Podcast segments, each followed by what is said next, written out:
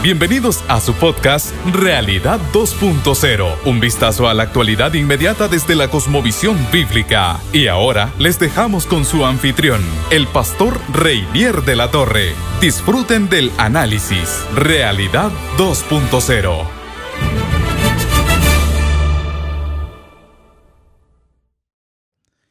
Bueno, sea bienvenido una vez más. Qué alegría, qué bendición, qué privilegio el poder compartir una vez más en este nuestro espacio, en este queso espacio también, y que me produce a mí tanta satisfacción a la hora de, estar cerca de usted. Así que sea bienvenido a nuestro podcast Realidad 2.0. Recuerde que yo soy pastor Reinier de la Torre y estamos analizando la realidad. Estamos sencillamente siendo una voz más que aporta algo de, de idea ¿verdad? Al análisis de esto que nos rodea, que es tan interesante y tan desafiante a la misma vez. Hemos comenzado en los primeros dos capítulos de nuestro podcast hablando de la cosmovisión. Hoy vamos a empezar ya hablando de una de las características de nuestra época, pero a la misma vez también relacionado con la cosmovisión también. Una de las características más peculiares de este tiempo en el que nosotros vivimos es lo que podríamos llamar una guerra de cosmovisiones. Eso es lo que está sucediendo. Eso, eso, eso, eso es una realidad también bastante inmediata, bastante palpable, bastante real eh, a nuestro alrededor. Hay una verdadera guerra de cosmovisiones. Es más, eso es lo que hay realmente detrás de otras guerras mucho más visibles que nosotros vemos, ¿verdad?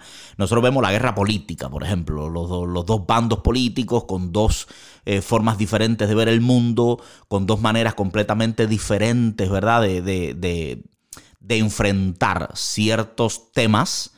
Y nosotros vemos también, por ejemplo, por poner otro ejemplo, la discusión relacionada o alrededor de la sexualidad humana ¿verdad? Gente que ve eh, asuntos relacionados con la sexualidad humana, como la homosexualidad, como el aborto, como, como el fenómeno transgénero, ¿verdad? Y lo ven de diferentes perspectivas y con argumentos tan diferentes y tan distantes. Y, eh, eh, y nosotros pensamos, bueno, ¿y ¿Por qué tanta diferencia? Bueno, es que detrás de esa guerra política, detrás de esa guerra, digamos, intelectual o filosófica de algunos asuntos de nuestros días, lo que hay es una verdadera guerra de cosmovisión. Son personas con cosmovisiones diferentes, muchas veces contrarias, muchas veces antagónicas, excluyentes, podríamos decir, autoexcluyentes. Y entonces, por supuesto, que es muy difícil con eh, cosmovisiones así eh, llegar a, acuerdos con respecto a algunos temas de la vida cotidiana. Y cuando uno habla de guerra de cosmovisiones, piensa mayormente, aunque hay muchas cosmovisiones, piensa en, dos bandos, diríamos así. Están las cosmovisiones, que, es la, que más antítesis generan, la que más contradicciones generan. Las cosmovisiones, por un lado, que parten de la idea de, de la existencia de ese ser supremo, inteligente, causante de todo lo que existe, creador de toda la realidad y las cosmovisiones de parte, que parten de la idea de que no existe tal cosa y que la realidad está compuesta sencillamente por lo que vemos, sencillamente por lo que, lo que hay a nuestro alrededor.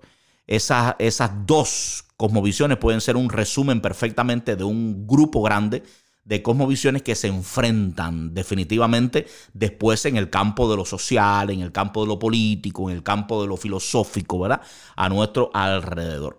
Entonces, porque es que es bien interesante, hermano. Si usted, si usted parte de una cosmovisión, si usted parte de una premisa de que, de que existe un ser inteligente, racional, existe, existe Dios, estamos hablando, y ese Dios lo genera todo, lo, lo creó todo conforme a su mente, conforme a su diseño, conforme a su entendimiento, ¿verdad?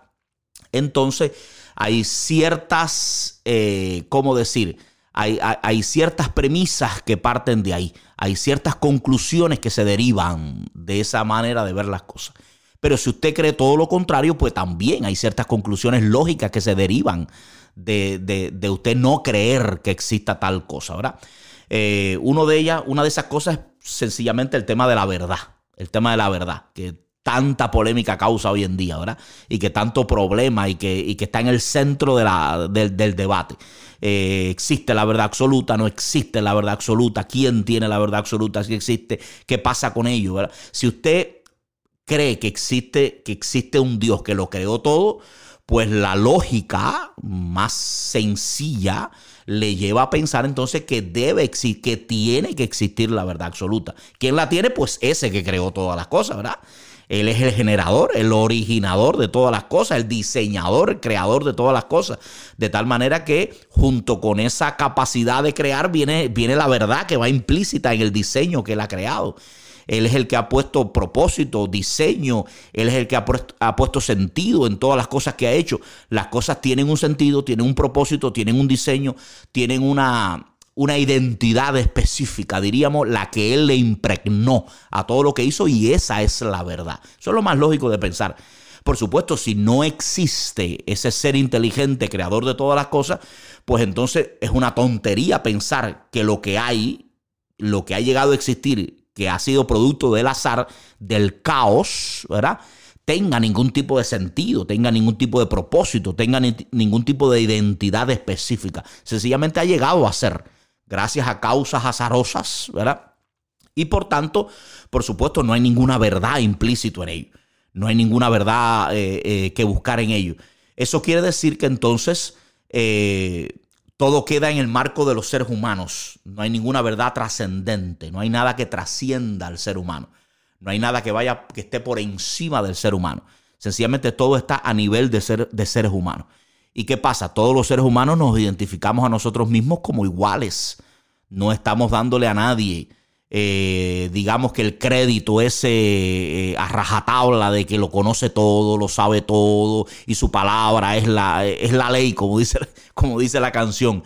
No, no, no, no. Ahí ya estaríamos en el nivel de los criterios personales. Porque mi criterio no es necesariamente mejor que el suyo, ni el suyo mejor que el mío ni su punto de vista tiene que ser necesariamente mejor que el mío, ni el mío mejor que el suyo. De tal manera que si usted y yo somos dos personas iguales, con igual valor, ¿verdad? Con igual dignidad, pues entonces también nuestros criterios y nuestras opiniones, cada una de ellas tiene que tener igual valor, igual dignidad, y ninguna puede estar por encima de la otra. La única manera que nosotros creamos que hay una opinión que está por encima de la mía, por encima de la suya, en valor, en dignidad, en objetividad, en verdad, es que exista un ser que esté por encima de nosotros. Es que exista un ser que nos trascienda, es que exista un ser que sencillamente sí tenga el derecho que no tenemos intrínsecamente nosotros de imponer una, un punto de vista específico, porque nosotros somos eh, testigos, digamos, del mismo fenómeno al mismo nivel, desde la misma perspectiva. Yo a veces lo explico de esta manera. Eh, es como si un evento, vamos a poner un evento violento, se estuviera desarrollando en algún lugar, un tiroteo algo así, y todos nosotros llegamos, llegamos a las 12 del día a, ver lo que estaba sucediendo. Eh, a partir de las 12 del día en adelante, todo lo que ocurra, nosotros podemos testificarlo a la policía después más o menos, con mayor o menor eh, precisión, con mayor o menor elocuencia, quizás de diferentes puntos de perspectivas o diferentes puntos de vista, unos más eh, lo, han visto mejor que otros, pero más o menos nuestro, nuestro testimonio va a tener más o menos el mismo valor. Solo no tendría el mismo valor el testimonio de alguien que en vez de llegar a las 12, llegó a las once y media de la mañana y vio el evento o testificó o, presenció, mejor dicho, el evento mucho antes de que nosotros llegáramos. Su testimonio vale mucho más. Porque aunque nosotros seamos mejores testigos, nosotros tenemos la limitación de que no, no vimos el evento entero. Pero esa persona tuvo media hora de, de sucesos que nosotros no tuvimos. Por tanto, el testimonio tiene absolutamente mucho más valor a la policía que el testimonio nuestro, ¿verdad? Hay cosas que esa persona puede hablar de la cual nosotros por elocuentes que seamos, no podemos hablar porque no la presenciamos. O sea, eso sucede, sucede eh, con Dios también.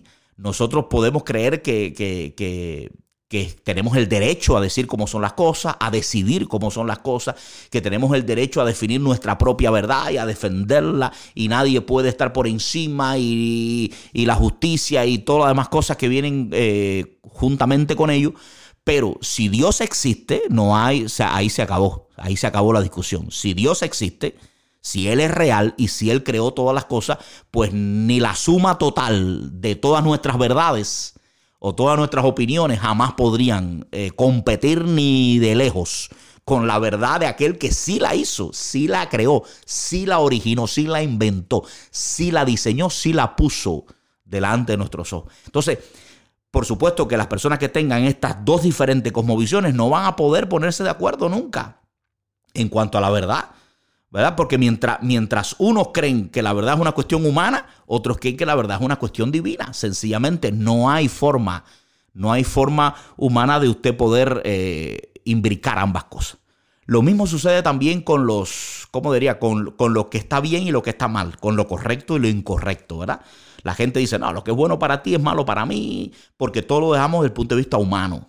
Estamos, eh, estamos discutiendo entre humanos, ¿verdad? Eh, qué es lo que está bien, qué es lo que está mal, quién puede definir, quién puede señalar, quién puede decir que eso está mal, quién puede decir que esa opinión o esa conducta o ese comportamiento o ese estilo de vida no es, no es moral, no es ético, no es correcto. ¿Quién lo puede señalar? Bueno, lo único que lo pudiera señalar precisamente es el que diseñó las cosas con una identidad específica. Porque si las cosas tienen efectivamente una identidad específica, quiere decir que todo lo que vaya a favor de esa identidad es bueno para eso y todo lo que vaya en contra de esa identidad, entonces es malo. Así de sencillo. Si nada tiene identidad específica y todo fue creado al azar, pues entonces nada va en contra ni nada va a favor, porque no hay identidad, no hay ninguna cosa específica, no hay ningún, eh, ¿cómo decirlo? No hay nada que se pueda dañar porque todo es caótico. ¿Te entiende eso? Entonces, por supuesto que no hay nada bueno y que no hay nada malo en nuestro mundo. Al final, todo es cuestión de conveniencia, de sentido, de lo que querramos, sencillamente. Pero si las cosas tienen identidad específica, entonces sí hay, sí hay manera de uno discernir lo que está bien y lo que está mal en función de la comparación con esa identidad específica. Para aclararlo eh, con una ilustración un poquito más eh, que nos puede ayudar un poquito más. Eh, esto sería, por ejemplo, como, como, como, las notas, como el score, como le dicen acá, como, la, como los grados, ¿no? Como la evaluación de una prueba. Que a una persona le digan, usted tiene 70. O usted tiene, y al otro, el otro tiene 50 y el otro tiene 20. ¿Verdad? ¿Qué dice eso? Eso no dice nada. No dice nada. A menos que usted tenga exactamente un nivel específico con el cual comparar. Porque usted le dicen, yo tengo 20, usted tiene 20 puntos en su, en su prueba. Sí, pero ¿en base a qué? ¿Verdad? Porque 20 puntos puede ser muy bueno, puede ser regular o puede ser malo. Si agarré 20 puntos de 25, pues eso está bastante bien. Pero si agarré 20 puntos de 60, pues ya no está muy... Y si agarré 20 puntos en comparación con 100, pues yo estoy muy mal realmente en la asignatura. O sea, si no hay un punto de referencia, no significa nada eh, lo que cada persona tenga, la opinión que cada persona tenga, ¿verdad? Ahora, si hay un punto de referencia, si digo, no, no, no, esto, esto en base a 100 puntos, bueno, el que tiene 80, pues estará muy contento porque está cerca, pero el que tiene 20 puntos no puede estar contento y no puede hacerse la idea de que todo está bien y no puede salir a celebrar, como, o lo puede hacer, pero se estará engañando él mismo porque él sí está consciente de que, de que en comparación con la realidad, que son 100, su nota, su grado, su resultado son deficientes, muy deficientes. Entonces, Dios es esa comparación, Dios es ese, ese nivel, Dios es esa vara, Dios es ese, ese nivel contra el cual tirar y comparar todos nuestros pensamientos, opiniones y acciones. Si no existe nivel, entonces, todos mis comportamientos, mis opiniones, mi estilo de vida y todo eso no tiene con quién compararlo. Nadie me puede decir si yo lo hago bien, si lo hago mal, si lo hago regular, si debo cambiarlo. Absolutamente nadie. Nadie tiene el derecho a hacerlo. Mi estilo de vida es el mío, el que me conviene, el que yo creo, y nadie se debe meter en eso. Pero si Dios existe y Dios sí tiene una vara, un nivel contra el cual comparar las cosas, entonces cuando yo comparo mis opiniones, mis pensamientos, mi criterio, mi estilo de vida, mi forma de vivir contra la norma divina, contra ese estatus divino, contra esa, contra esa nota, contra ese nivel ¿verdad? de comparación, entonces yo sí puedo tener una idea objetiva y real de cómo estoy. Si estoy bien, si estoy regular, si estoy mal, si debo cambiar, ya entonces sí se puede hacer. Ahora, personas con esas dos eh, aproximaciones tan distintas a la realidad, una persona que parte de la idea de la existencia de un Dios superior que creó todas las cosas, al cual nos debemos, ¿verdad? Y que es el criterio máximo. Esa persona va a tener una idea de la verdad y esa, idea esa persona va a tener una idea de la moralidad absolutamente en contraposición, absolutamente en conflicto total, absolutamente en divergencia irreconciliable con la otra persona que no cree eso y por lo tanto está juzgando a nivel solamente humano y por lo tanto todo cuestionamiento, todo cuestionamiento lo va a interpretar como un cuestionamiento meramente humano y por tanto algo injusto, algo discriminatorio, algo injusto porque es un ser humano tratando de imponer sobre otro ser humano su punto de vista. No es Dios tratando de imponer el punto de vista de Dios, que es el punto de vista de la justicia, toda vez que Él es el creador y formador de la realidad y de la verdad. ¿Se entiende esto? Lo que hay en nuestro mundo es una verdadera guerra de cosmovisiones.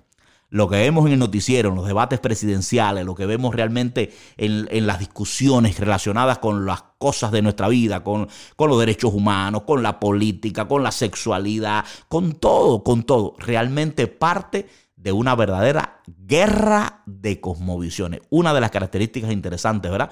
De nuestra realidad. Yo soy el pastor Reinier de la Torre y estoy muy feliz, muy contento de tener este pequeño espacio donde usted y yo podamos dialogar, conversar, donde podamos profundizar un poquito en algunos temas que normalmente no hablamos, analizar la realidad desde nuestra perspectiva. Así que muy contento de que usted esté invite a otros, es bueno que, compartamos juntos y deme el privilegio de acompañarle, ¿verdad? En esos minuticos en el que estamos acá en nuestro programa Realidad 2.0. Nos vemos en el próximo capítulo, no se lo pierda, ¿ok? Dios le bendiga abundantemente. Gracias por escuchar este capítulo. No te pierdas el próximo análisis de otra de las características de nuestra realidad. Te invitamos además a seguir al pastor Reinier de la Torre en sus redes sociales y a unirte a la familia online Vida 2.0. Ven con nosotros y te haremos bien.